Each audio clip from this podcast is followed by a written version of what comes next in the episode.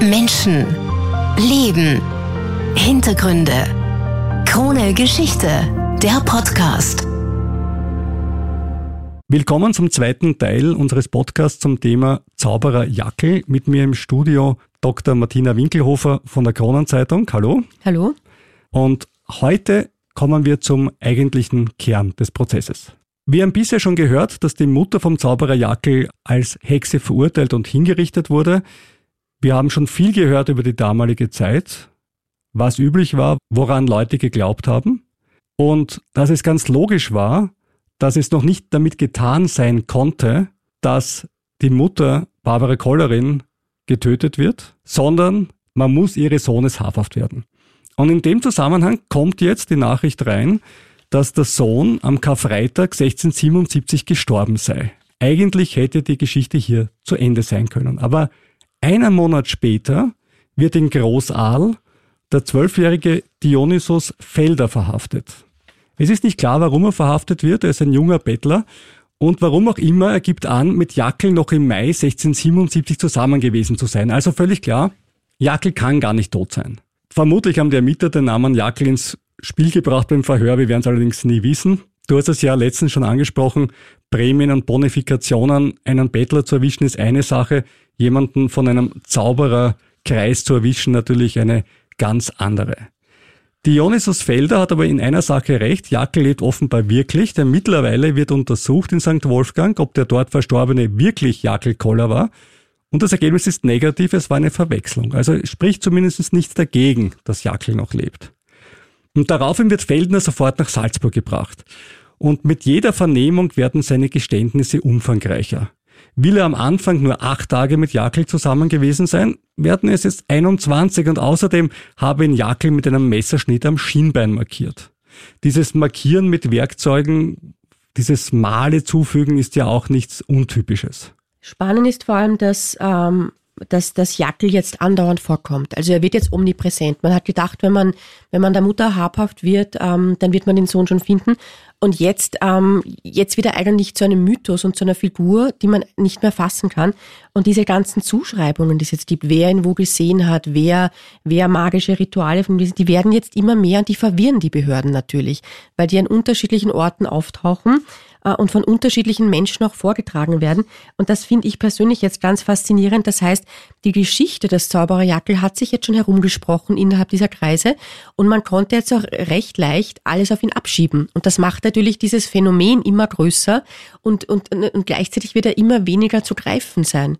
Der Mythos Jackel wächst also. Und wie immer wird alles protokolliert, an die Inquisition geschickt, dort werden Sachverhalte überprüft und auch die Identität des zwölfjährigen Dionysos Felder bestätigt.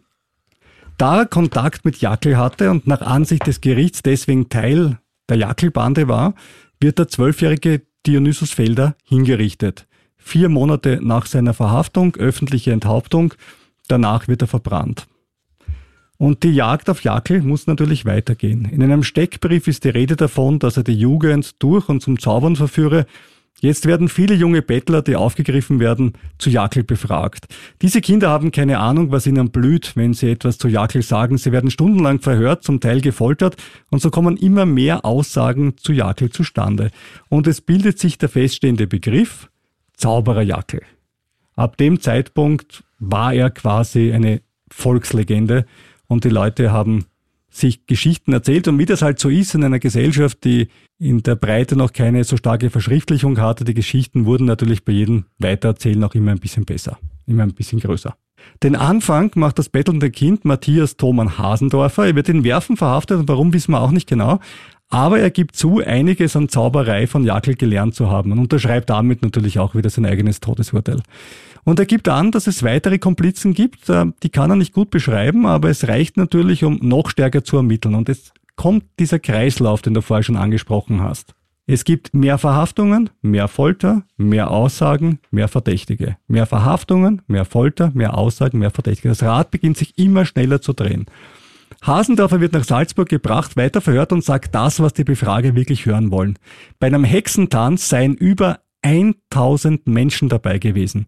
Zum Vergleich die Stadt Salzburg, immerhin Sitz des Erzbischofs, hatte damals gerade um die 17.000 Einwohner. Also 1000 Leute auf einem Fleck, das war schon einiges.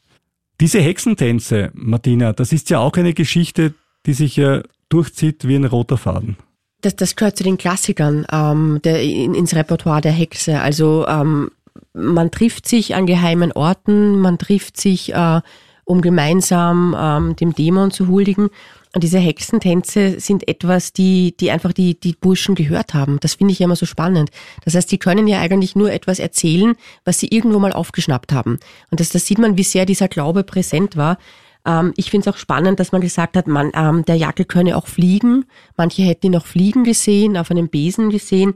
Und da kommen natürlich diese ganzen Geschichten von, vom, vom Flug der Hexen rein von den Flugsalben etc. Und das, das vermischt sich alles, weil es ist ja eigentlich total unvorstellbar, dass ein ungebildeter Jugendlicher über so viel Wissen verfügt. Das heißt, man, das ist wieder so ein Indiz dafür, dass diese ganzen Geschichten extrem präsent sind oder auch, dass man ihn so suggestiv befragt hat, dass man, dass, dass die Jugendlichen nur mehr Ja gesagt haben. Das heißt, es ist schwierig, das auseinanderzuhalten, aber wir dürfen nie vergessen, dass hier Jugendliche befragt wurden, die ganz, ganz wenig, einen, oder sagen wir so, einen, einen ganz, ganz kleinen ähm, Horizont nur hatten.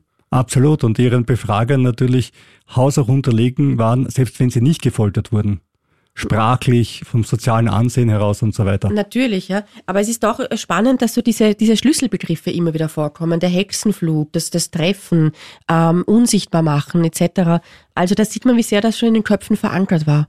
Was jetzt passiert ist, immer mehr Kinder werden verhaftet, immer mehr Kinder bezichtigen andere Kinder und immer mehr Kinder werden einfach auch so von den Pflegern aufgegriffen. Vielleicht ganz kurz, die Pfleger spielen eine extrem wichtige Rolle im Erzbistum Salzburg. Die Pfleger sind die Verwalter der kirchlichen Güter. Also üblicherweise war das so, dass, ähm, ähm, dass die Adligen das Land besessen haben ähm, und ihre Verwalter ähm, verantwortlich waren. Und in Salzburg waren das Pfleger. Das heißt, es waren Menschen, denen das Land nicht gehört hat, aber sie haben es verwaltet und die haben eine unglaublich wichtige Position. Und ich persönlich finde, dass sie auch eine sehr, eine Position hatten, der sie sehr viel manipulieren konnten. Das heißt, sie waren nicht die Grundherren, hatten aber de facto die Macht eines Grundherrn und hatten einen, äh, hatten einen Kirchenfürsten Obersicht, der weit weg war. Das heißt, dieses Prinzip, Russland ist groß, der Zar ist weit weg, trifft hier voll zu. Und das dürfte auch ein bisschen eine Rolle gespielt haben bei diesem Hexenprozess. Und diese, die, die Rolle dieser Pfleger ist noch nicht wirklich gut aufgearbeitet worden.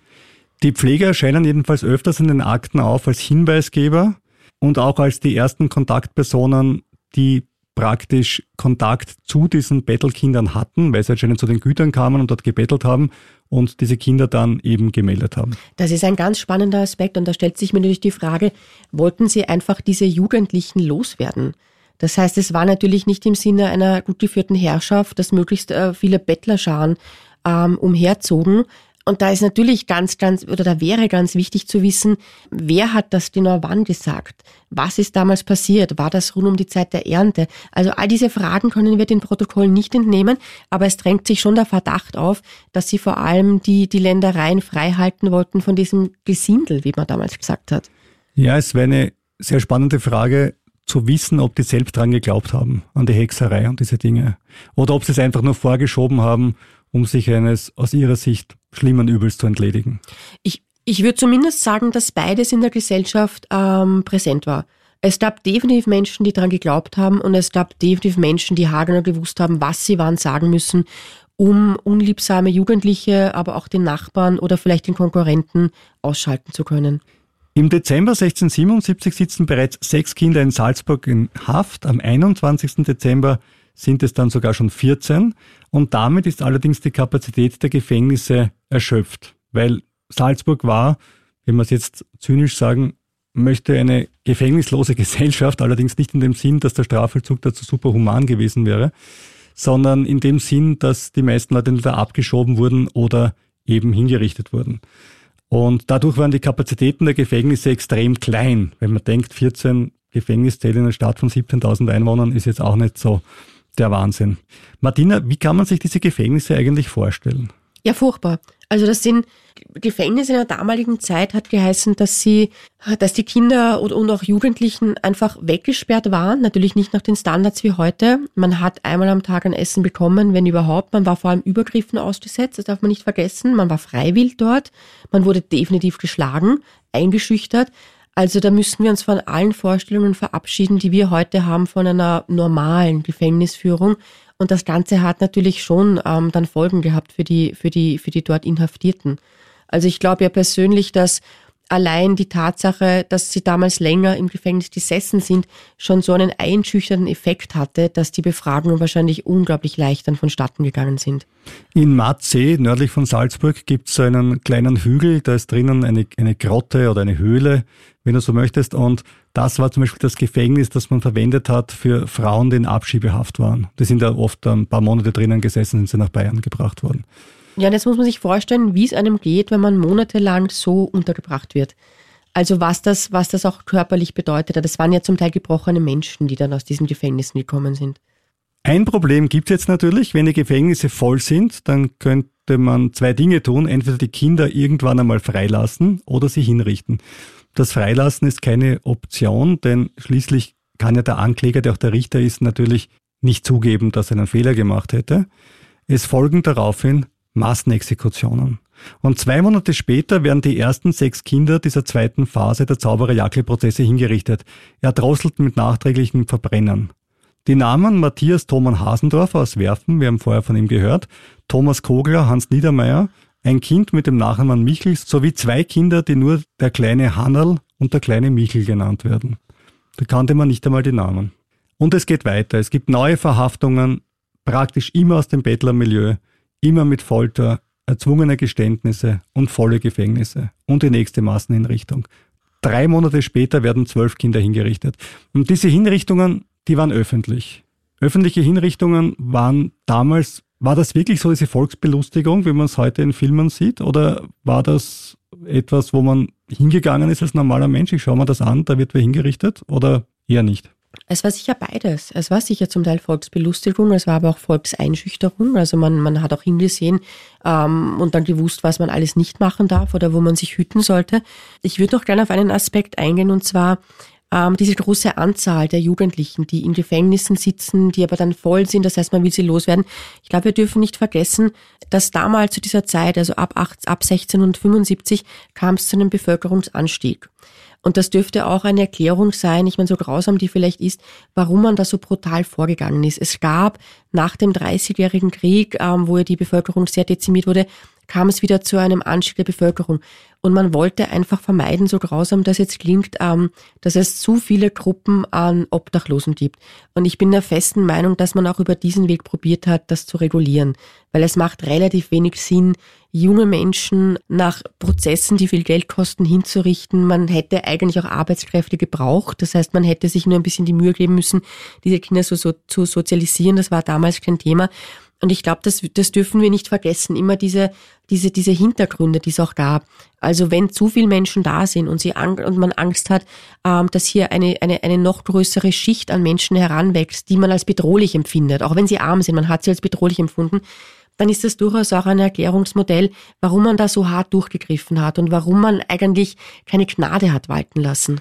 Und die Bevölkerung war ja auch auf Linie, denn weite Teile des Bauernstands haben ja auch eine Angst vom Abstieg eine Fehlernte kann schon reichen und man findet sich selber als Abdecker wieder, wenn man Gen Pech hat. Genau, und das darf man, glaube ich, nie vergessen, wenn man versucht, sich hineinzuversetzen, die damalige Zeit. Ähm, man hat ja, heute würde man fragen, warum hat es überhaupt kein Mitgefühl gegeben? Also warum kann man nicht ein bisschen Verständnis zeigen für diese Menschen, die gar nichts haben und dann irgendwann in den Opferstock greifen? Und ich denke, dass man da wirklich aufpassen muss im Urteil, weil das, was die Bettlerbanden ähm, ähm, symbolisiert haben, das war das Schicksal, das jedem hätte drohen können und zwar relativ schnell. Und ich glaube, dass daher auch diese große Abgrenzung kam. Es hat ja niemand Partei ergriffen für diese Jugendlichen. Wir reden davon von, von, von Menschen von neun bis 16 Jahren. Und das wird durchaus eine Rolle gespielt haben, dieses ewige Bewusstsein, ich kann der Nächste sein. Und wie es einfach ist, ähm, wenn das Eigenleben hart ist, dann fehlt oft das Mitgefühl. Und das ist auch ganz wichtig zu erwähnen bei diesem Prozess, weil natürlich fragt man sich heute, hätte man nicht irgendwas sagen können. Aber die Lebensverhältnisse waren komplett anders als heute. Und die Angst vor dem eigenen Absturz, die Angst davor, dass das eigene Kind vielleicht, wenn mich morgen der Schlag trifft, auf der Straße steht und dann genauso ein Schicksal hat, das darf einfach nicht außer Acht gelassen werden. Ja, so kann man es vielleicht irgendwie versuchen nachzuvollziehen, was, was damals passiert ist. Immer härter werden die Befragungen, denn man ist sich jetzt ja sicher, man ist in einer riesigen Bande an Zauberern und auch Hexen auf der Spur und immer grotesker werden die Geschichten, die von den Kindern unter Folter erzählt werden, damit die Peiniger ablassen oder damit sie einfach Ruhe haben. Es gibt von Kindern teilweise die Aussagen, ich will einfach nur sterben. Ist auch protokolliert worden. Ich will einfach nur sterben. Furchtbar. Ist unfassbar, wenn man sich das heute vor Augen führt, diese, diese, diese Aussagen, dass, dass die Folter so entsetzlich war und das Leben bis dahin schon so furchtbar, dass jemand, der noch nicht mal 18 Jahre ist, so etwas sagt. Also das sind diese Dinge, die mich sehr berühren, wenn man das liest. Also da kann man dann ungefähr ahnen, was vorher passiert ist. Hier eine Auswahl der Geschichten, die die Kinder unter Folter erzählt haben.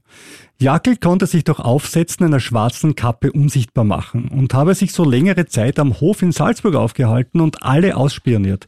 Wenn keine Kappe zur Hand war, ging es auch mit einer Salbe oder einem Pulver. Manchmal musste man auch noch einen Zauberspruch dazu sagen. Er konnte ohne Probleme einen Wagen mit Heu verschlucken, inklusive der Pferde, die ihn gezogen haben. Wenn Jackel nur einen Faden aus einem Sieb getrennt hat, ist das Sieb ihm nachgeflogen. Mit Besen hat das auch funktioniert. Übrigens, woher kommt eigentlich ausgerechnet der Besen als Fluginstrument? Das hat mich immer schon mal interessiert, Martina. Also man vermutet, aber ganz klar ist das nicht, dass das aus der Zeit kommt, als das Wort Hexe entstanden ist. Weil Hexe heißt ja eigentlich die, die Zaunreiterin. Das heißt, früher, also die ganz alten archaischen ähm, Gedanken waren, dass die Hexe ein, ein Wesen ist, so zwischen den Welten und die symbolisch auf einem Zaun sitzt. Also man vermutet, dass es daher stammt. Also die Zaunsitzerin und aus diesen Latten des Zauns wird sich dann irgendwann mal der Besen entwickelt haben. Spannende Theorie. Fliegen konnte Jackel auch, allerdings nicht auf einem Besen, sondern auf einer Mistgabel, wie der später hingerichtete Christian ausgesagt hat. Im Flug hat Jackel dann auch noch das Wetter verändert und mit dem Teufel gesprochen, allerdings in einer Sprache, die Christian nicht verstehen konnte. Dazwischen ist man im Wirtshaus eingekehrt, ohne zu zahlen weil man ja unsichtbar war. Und jetzt kommt für mich eigentlich die traurigste Geschichte, weil sie zeigt die Fantasie eines kleinen Kindes, das immer Hunger hatte. Wenn Jakel Sägespäne in einen Kübel tat und umrührte, wurde guter, fetter Rahm daraus. Ja, das war das Wunder aus der Sicht eines acht, neun, zehn Jahre alten Kindes, aus Sägespänen und Wasser einen Kübel voll Rahm zu machen. Das war das klassische Wunschdenken und das ja. sagt auch sehr viel aus. Und ich bin mir auch ziemlich sicher, dass hin und wieder auch Segelspäne gegessen wurden. Ja, Oder dass man, man weiß damit ist. Man zumindest. weiß zumindest, dass man mit Segelspänen auch Mahlzeiten gestreckt hat. Alternativ konnte Jackel auch ein Messer in die Wand stecken und sagen, Teufel fahr hin gegen Rom, von jeder Kuh ein Breckel wie eine Bohne, bring's mir in Teufels Namen, dass Gott nichts kommentieren kann. Und auf die Art sind innerhalb von 24 Stunden 12 Kilo Butter zustande gekommen, die der Teufel ihm gegeben hat. Sie konnten Katzen, Mäuse und andere Tiere erschaffen oder sich selbst auch in unauffällige Gegenstände verwandeln, wie Steine oder Stöcke. Für Mäuse war ein Zauberpulver notwendig, das wurde aus der Asche von hingerichteten Straftätern hergestellt. Alternativ konnte auch ein Hut mit einer Salbe eingeschmiert werden, auch das erzeugte Mäuse. Oder aber ein Zauberholz, einem Buben von Jackel persönlich gegeben, einfach mit dem Holz auf den Teller klopfen und schon erscheinen alle möglichen Tiere. Um eine Sau zu erzeugen, hat ein Strohbüschel genügt und die Aussage, hui Teufel, mach mir dies zur Sau. Bei Katzen ging es im Prinzip genauso, aber man brauchte Laub statt Stroh. Was denkt man sich da? Auch hier wieder, da kommt vieles zusammen. Da wird etwas vorgesagt, da hat man etwas gehört, da spinnt man etwas weiter. Aber es passt sehr gut ins Repertoire von all diesen Hexenprozessen, also von all den Ergebnissen der Hexenprozesse. Es ist nichts Ungewöhnliches dabei. Und es beschreibt natürlich auch immer die Lebensumstände. Es geht um Rahm, es geht um Werkzeug, es geht um die Tiere, die man rundherum sieht. Also man kann schon anhand der Aussagen Zuschreibungen machen, wo das gesagt wurde. Ein Bub erzählt, dass er selbst zu einem Stock verwandelt wurde. Jackel hatte dazu den Rücken des Buben mit einer grünen Salbe eingeschmiert. Anschließend hätte sich eine Frau auf ihn gesetzt, also gerade ein Stock war der Bub. Und als der Bub dann in seiner Verwandlung zerbrochen wäre, hätte sich die Frau arg erschrocken. Der Bub hätte dadurch aber keinen Schaden erlitten. Finde ich ganz spannend. Also das ist so eine Mischung aus Flugsalbengeschichte, ähm, Hexenbesengeschichte, ähm, bisschen sexuelle Übergriffe. Also was soll das bedeuten? Die, die Frau setzt sich jetzt auf das, auf das langgestreckte Kind. Also was da alles zusammenkommt, ist dann schon faszinierend. Jackel werden daneben auch weltliche Dinge vorgeworfen, die zumindest in der Theorie möglich wären. Er soll schwangere Frauen ermordet haben und ihnen die Föten aus dem Bauch geschnitten haben, aber nur bei männlichen Föten, denn er konnte das spüren. Gut, der Teil ist wieder jetzt nicht so leicht zu erklären. Wenn es ein weiblicher Fötus war, tat er nämlich nichts. Das konnte er spüren, ob es ein Bub oder ein Mädchen war. danach habe er die Finger des Föten angezündet und einmal habe er einen sechsjährigen Bub aus seinem Haus entführt, anschließend gekocht und gegessen. Und so Geschichten hört man aber öfters. Das sind die Klassiker. Also das sind zum Teil schon die Geschichten, die man den Ketzern im 12. Jahrhundert vorgeworfen hat. Das sind genau diese Erzählungen, die sich immer weiter fortgesetzt haben und die dann da jetzt einfließen. Aber interessant ist, dieses, dieser Detailreichtum, der da jetzt eingeht in die Erzählungen von Kindern und Jugendlichen, lässt ja wieder den Schluss zu, dass damit extrem viel Suggestivfragen geantwortet wurde. Weil das sind ja wirkliche Fantasie. Ähm, Romane, die da erzählt wurden. Und ich habe jetzt ein bisschen ein Problem, mir Jugendliche und Kinder vorzustellen, die ihr ganzes Leben nicht gelesen haben, ähm, die nicht weit herumgekommen sind, wo das alles herkommt. Also das werden wir leider nie erfahren, was davon jetzt Gedanken oder erotische Fantasien oder auch Hassgedanken von den Menschen waren, die sie befragt haben und was sie selbst unter der Folter einfach erfunden haben. Mich fasziniert, dass das alles von erwachsenen Menschen in aller Ernsthaftigkeit und in einer Pseudowissenschaftlichkeit, wenn du so willst, protokolliert wurde, dann verschiedenen Tatbeständen zugeordnet wurde, also eigentlich eine Vorgangsweise, wie wir sie heute auch kennen. Du hast einen Sachverhalt und dann überlegst du, welcher Tatbestand das ist und schaust, wie du das zuordnen kannst und was du dann anklagst. Und das wurde in aller Ernsthaftigkeit verwaltungsmäßig einfach runtergespielt. Gerichtsverfahren für Gerichtsverfahren und die Exekutionen laufen natürlich weiter. Martina, du hast ja eingangs erklärt, was alles zum Hexenglauben geführt hat, aber diese Verdichtung, ist die bemerkenswert damals oder war das wirklich so Teil des Mainstreams, den es damals gegeben hat? Nein, die ist schon bemerkenswert. Einerseits ähm, aufgrund der, der hohen Zahl von Opfern. Also da gab es nicht so viele Prozesse, ähm, wo so viele Opfer dann, dann wirklich auch zu zählen waren. Und andererseits ist er auch bemerkenswert, weil er doch in Salzburg stattgefunden hat, weil üblicherweise sagt man, ähm, die meisten Hexenprozesse finden dort statt, wo es eine sehr schwache Obrigkeit gibt. Also es ist ja auch zum Beispiel ein Phänomen, dass es in Frankreich kaum Hexenprozesse gab und das einfach deswegen, weil es so eine, eine starke Zentralmacht gab. Das heißt, das hätte eigentlich auf Salzburg auch zu, zugetroffen. Es gab eine starke Zentralmacht, das war der Kirchenfürst, der Erzbischof, und der hätte das jederzeit leicht abdrehen können.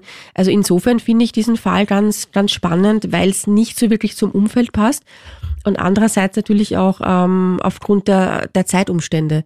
Also das passiert ja zu einer Zeit, in der in der schon sehr viel Neues auf die Menschen ähm, eingedrungen ist, dass sie erst einmal verarbeiten mussten. Also wir reden, wir reden hier von einem Zeitpunkt, wo äh, die Kirche gespalten wurde. Das hat für Verunsicherung gesorgt. Wir reden über den Dreißigjährigen Krieg, den wir schon angesprochen haben.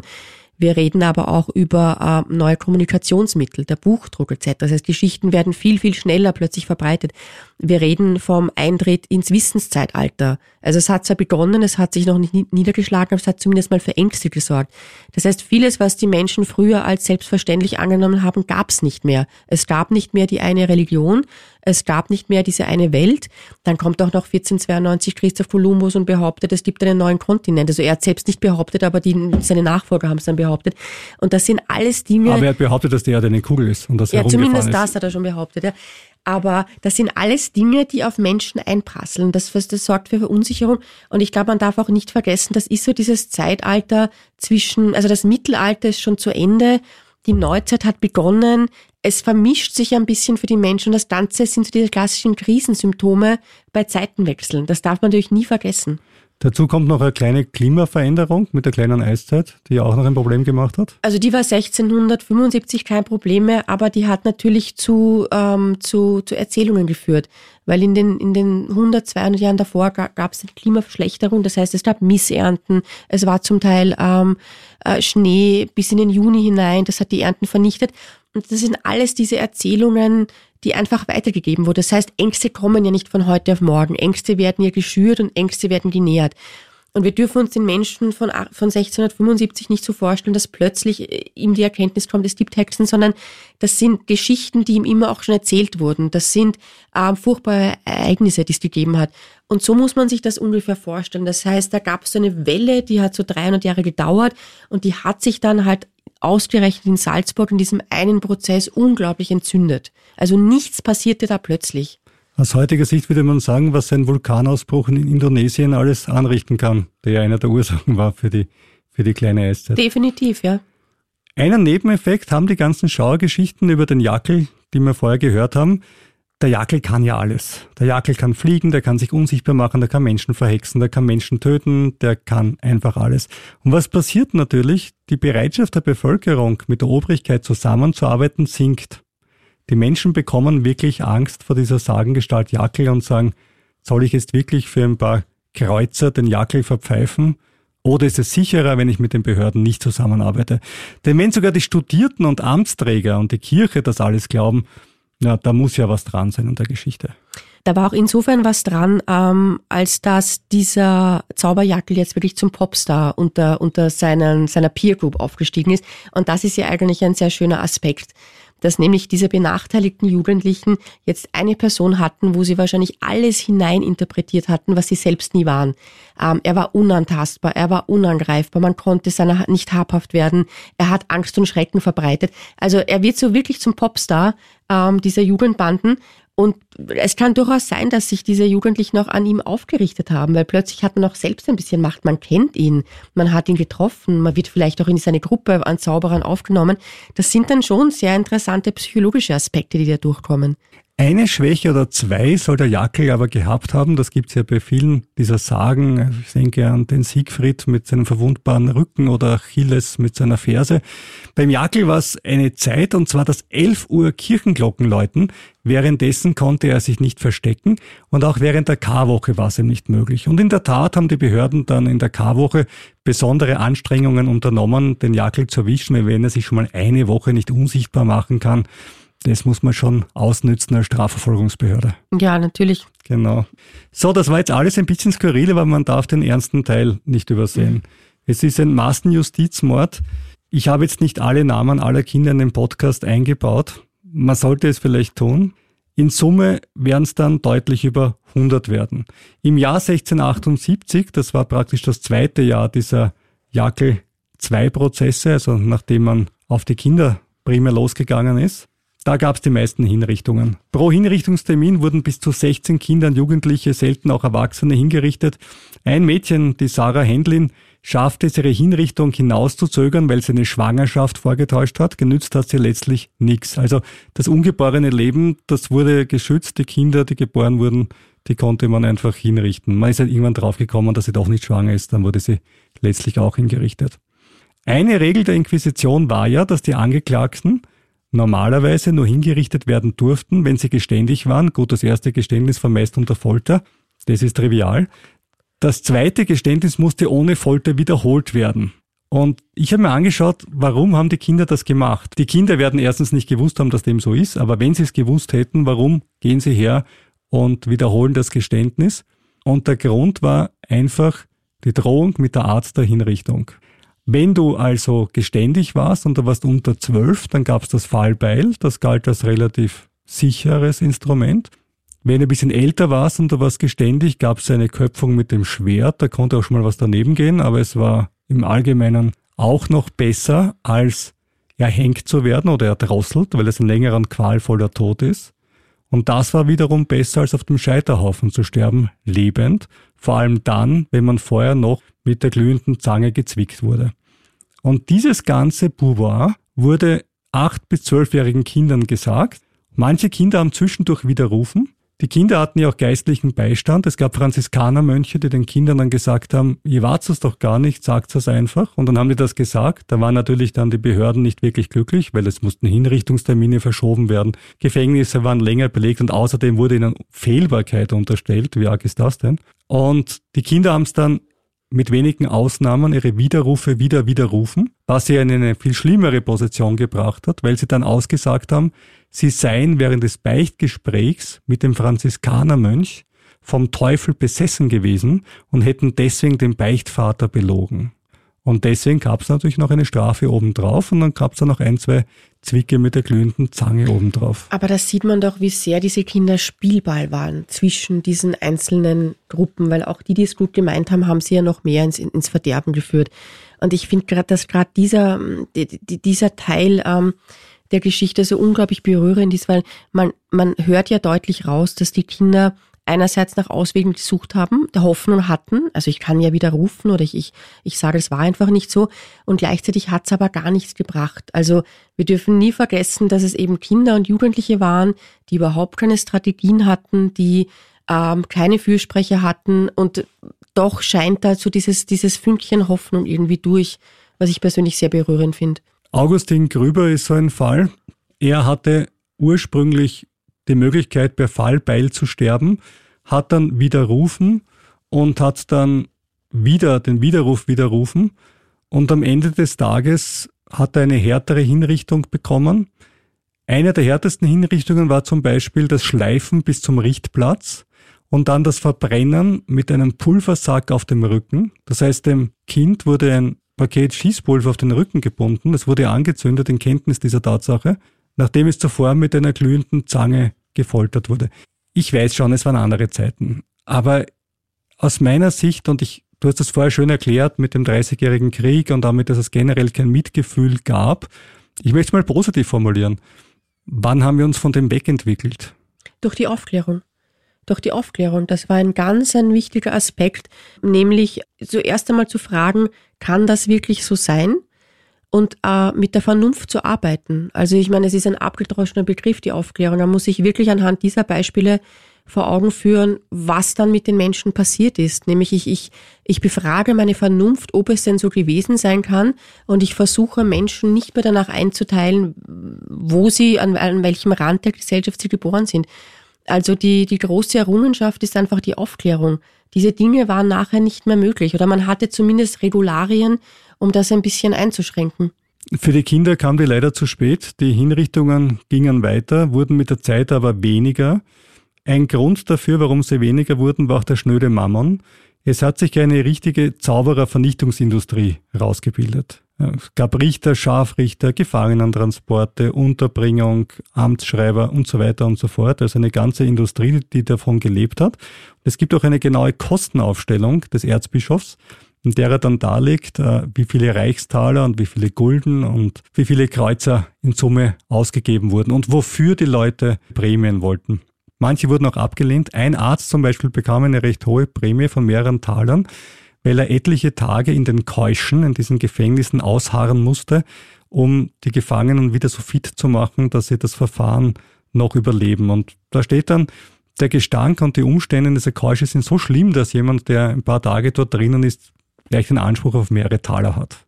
Also das zeigt auch wieder ein bisschen, wie es dazugegangen ist. Na, vor allem es zeigt, dass er einer anderen Gesellschaftsschicht angehört hat, dass völlig unterschiedliche Maßstäbe vorgenommen wurden. Aber man darf auch nicht vergessen, dass, dass dieser Prozess ja wirklich schon einer der letzten großen Hexenprozesse war. Und es war auch nicht mehr zeitgemäß. Ich meine, das hat natürlich den Kindern nicht geholfen.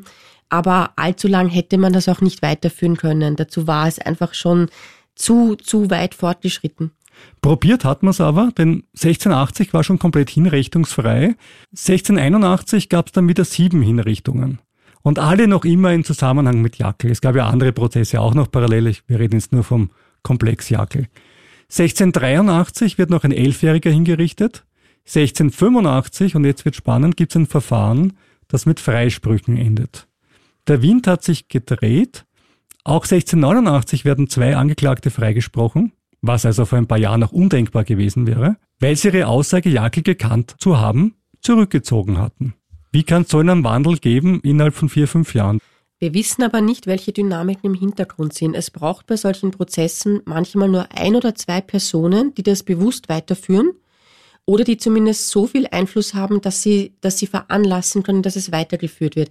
Das heißt, man sieht das sehr oft bei deutschen Hexenprozessen, wenn der eine faule Apfel im Korb nicht mehr da ist, der das Ganze weiterführt, der manipulativ ist, der das immer wieder am Köcheln hält, meistens natürlich, weil er eigene Motive hatte, dann kann sowas relativ schnell in sich zusammenbrechen. Und wenn wir uns diesen wellenförmigen Verlauf anschauen, gibt es wieder mal einen Freispruch, dann, ähm, dann wieder Todesurteile. Ähm, das ist ja halt leider die Information, die wir nicht haben. Wer waren die Leute dahinter, die wirklich Einfluss hatten? Wir haben Namen und wir haben Positionen. Was wir leider nicht haben, sind die Beschreibungen, wer jetzt wirklich einflussreich war. Und bei all diesen Hexenprozessen sind es oft erstaunlicherweise nur eine Handvoll Leute, die andere manipulieren können, die das am Köcheln halten, die genau wissen, wen sie wie mit Angst nehmen. Also das können wir leider nicht rauslesen, aber das ist meine Vermutung. Sie brauchen für sowas immer Menschen in dieser Dynamik drinnen, die einfach wollen, dass es weitergeht wenn die wegfallen, es kann durchaus jemand auch gestorben sein, es kann jemand ausgetauscht worden sein, man kann sich für den anderen Notar entschieden haben. Wenn da jemand wegfällt, kann das relativ schnell zusammenbrechen. Das heißt, ich persönlich hoffe, dass bei künftigen Forschungen man irgendwie rausfinden kann, wer diese Personen waren und welche, welche Beziehungen die zu wem hatten. Ja, wie man sowas stoppen kann, glaube ich, würde uns alle sehr interessieren. Das halte ich für eine ganz zentrale Forschungsfrage. Es ist Zeit, Bilanz zu ziehen. In Summe wurden 133 Personen hingerichtet, fast ausschließlich Kinder alle praktisch aus den untersten sozialen Schichten und über doppelt so viel Buben als Mädchen und und ein Bub ist auf eine besondere Art gestorben. Er ist gestorben, als er ins Gefängnis gebracht wurde, und zwar festgebunden auf einem Pferd reitend. In der Zwischenzeit hat in einem Wirtshaus der Gefängniswärter, der diesen Transport überwacht hat, zwei Bier getrunken, ist mit dem weitergeritten, mit dem Angebundenen. Es war unüblich, dass der auf einem Pferd sitzen durfte, aber anscheinend hatten die es eilig und mussten es irgendwie so auf die Art lösen. Der Junge fällt vom Pferd und er wird 20 Kilometer nach nachgeschliffen, was der Besoffene nicht merkt und er stirbt an diesen Verletzungen. Und das ist das klassische Beispiel, das zeigt, dass diese Kinder eigentlich nie eine Chance hatten aufgrund der Machtverhältnisse. Das heißt, wenn, wenn, wenn so etwas passiert, wenn diese Kinder in die Obhut von Menschen gegeben wurden, die schwere Alkoholiker waren, die ihre Macht ganz, ganz deutlich ausgespielt haben. Das sieht man ja. Also ich finde, dieser Fall illustriert so, so richtig, wie sehr die Kinder Spielball waren von allen anderen. Mit dem Ende der Jagdprozesse waren die Hexenverfolgungen zwar im Abklingen, aber vorbei waren sie erst etliche Jahre später. 1782 wurde die letzte Hexe in Österreich verbrannt, ja mit Maria Theresia endet das und sie hat natürlich gemeinsam mit dem berühmten Leibarzt Van Swieten ein ganz ein strenges Regime aufgeführt ähm, und den Aberglauben bekämpft, weil im Prinzip war es ja, hätte es ja eigentlich immer so sein müssen. Ein rechtschaffener Christ glaubt nicht an Aberglauben und glaubt schon gar nicht an Hexen und Dämonen. Das ist nämlich ein Aspekt, der, der meistens untergeht. Vom, vom Glauben her wäre eigentlich, wären diese Prozesse alle nicht möglich gewesen. Unter ihrem Sohn Josef II. wurde ja dann die Todesstrafe zwar nicht abgeschafft, aber de facto ausgesetzt. Das ist doch eine unglaublich kurze Zeit gewesen. Wenn wir jetzt schauen auf 1675, Jackel-Prozesse bis 1680 und Josef II., hilf mir. 1780 beginnt er dann, ja. 1780. So, da haben wir 100 Jahre und in 100 Jahren kommen wir von der Folterung von Kindern, von der Frage, willst du lieber enthauptet werden oder doch lieber am Scheiterhaufen sterben, hin zu, einer, zu einem Aussetzen der Todesstrafe. Aber das ist gar nicht so ungewöhnlich in der Geschichte. Es ist meistens so, dass sich etwas anbahnt, dass eine, eine, eine Welle immer größer wird und dann gibt es irgendwann einen Tipping Point und dann geht die Entwicklung relativ schnell. Also das finden wir sehr oft in der Geschichte. Das finde ich gar nicht so verwunderlich. Jetzt haben wir über die weltliche Macht gesprochen, die sich ja dann unter Maria Theresia ganz klar von den Hexenverfolgungen distanziert hat und gesagt, ein echt gläubiger Christ kann sowas nicht glauben, wie du gerade beschrieben hast. Aber was hat die Kirche gemacht? Die Kirche selbst. Und ich habe mir das angesehen. Die Kirche hat ziemlich lange geschwiegen. Und zwar ist es relativ wurscht, ob es die katholische Kirche ist oder die protestantische. In dem Punkt waren sich beide weitgehend einig. Auch Martin Luther hat zum Beispiel, gut, das war viel früher, Predigten und Hetzreden gegen Hexen gehalten. Erst im Jahr 2000, wenn wir zu den Katholiken kommen, hat Papst Johannes Paul II. in einer Vergebungsbitte gesagt, zitiere wörtlich, dass auch Menschen der Kirche im Namen des Glaubens und der Moral in ihrem notwendigen Einsatz zum Schutz der Wahrheit mitunter auf Methoden zugegriffen haben, die dem Evangelium nicht entsprechen. Ich halte das für eine ja, Entschuldigung, aber das ist schon ein unglaubliches, ein unglaubliches Understatement. Aber es ist dennoch eine, eine, eine, eine, eine große Aussage für die Kirche. Sein Nachfolger Papst Franziskus hat es dann schon klarer gesagt. Er hat vor sechs Jahren die Hexenverbrennungen und Ketzerverbrennungen als Unrecht angeprangert.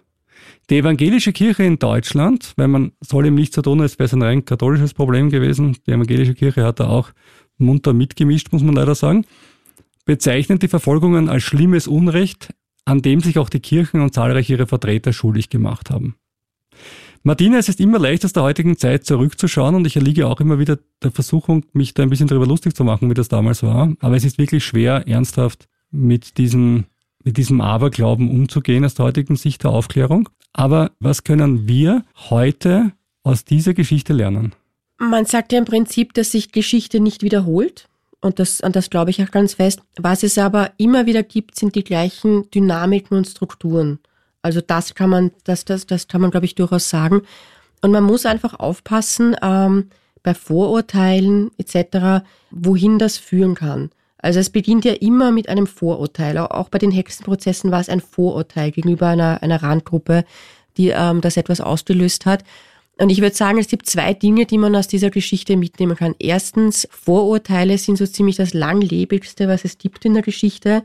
Und zweitens, die Geschichte wiederholt sich zwar nicht, aber Strukturen und Muster und Dynamiken sind relativ ähnlich. Man kann sich aber nie sicher sein, ob die Gesellschaft wirklich in dem Ausmaß gereift ist, wie es von außen den Anschein ergibt. Wenn ich heute auf Facebook schaue und ich schaue mir Postings an und so weiter, habe ich das Gefühl, mit der Aufklärung, an die wir immer geglaubt haben, ist es auch nicht immer ganz so weit her, wie wir es vielleicht gedacht haben.